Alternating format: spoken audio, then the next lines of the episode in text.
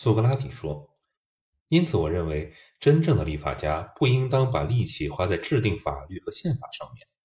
无论一个城邦治理的好与坏，因为在有一种城邦，法律和宪法都是无济于事的；而在另一类城邦，无论谁都能自己发现一些类似法律和宪法的东西，而剩下的那些法律和宪法的内容，都会在我们描述过的探讨过程里自动产生。”阿迪曼图斯说：“那么，我们还可以针对立法做些什么事情呢？”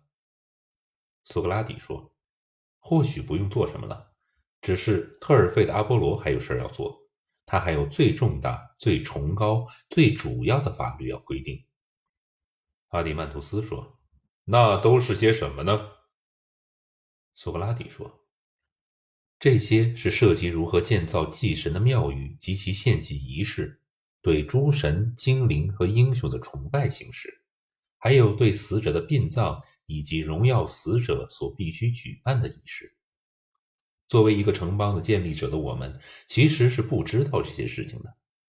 如果我们是有头脑的人，那我们又何必将这些事情委托给别的解释者，而不委托给我们祖先这位神奇呢？因为确实是这位神奇向全人类解释了人类祖先的宗教律令。这位神奇的宝座就设立在大地中央的那块奇石上，他就是在那里对此做出解释的。阿迪曼图斯说：“你说的很好，我们必须这样做。”苏格拉底说：“那么，阿里斯通之子，到目前为止，你们的城邦算是建立起来了。如果我们可以设法发现，在这座城邦哪里存在着正义，哪里又存在着不正义。”还有正义和不正义之间存在的区别。幸福的人们需要拥有的是正义还是不正义？无论诸神和凡人是否知道这种人的情况，那么接下去我们要做的就是到某个地方晒晒太阳，静下心来好好思考一下了。你可以叫上你的兄弟，还有布洛马霍斯和其他人一起。格劳孔接着说道：“不对，你刚才夸口说要亲自找到正义。”还说，要是不想尽办法帮助正义，就是不虔诚。苏格拉底说：“你提醒的很好，我当然要这样做，但是需要你们助我一臂之力。”格老孔说：“这个当然没问题。”苏格拉底说：“那么，我想，我希望用下面的办法找到他。我认为，要是我们的城邦已经建立起来了，它就应该是完善的。”格劳孔说：“必然是这样。”苏格拉底说：“他显然是智慧、勇敢、节制和正义的。”格劳孔说：“我同意。”苏格拉底说：“要是在这座城邦中，我们找到了一些性质中的某一种，那么剩下的就是我们需要找到的了。你说对吗？”格劳孔说：“没错。”苏格拉底说。正如有四样东西摆在我们面前，而我们要在某种事物中寻找四样东西中的一样。如果我们一开始就找到了它，那这是十分幸运的。但是，如果我们找到的是另外三样，那么毫无疑问，剩下的那个就是我们要找的了。克劳孔说：“不错。”苏格拉底说：“那么现在我们在寻找的既然也是四个。”难道我们不可以用同样的方法寻找吗？格劳孔说：“当然可以。”苏格拉底说：“还有可以清楚看到的第一样是智慧，这个东西是很特别的。”格劳孔说：“哦，那它有什么奇特之处呢？”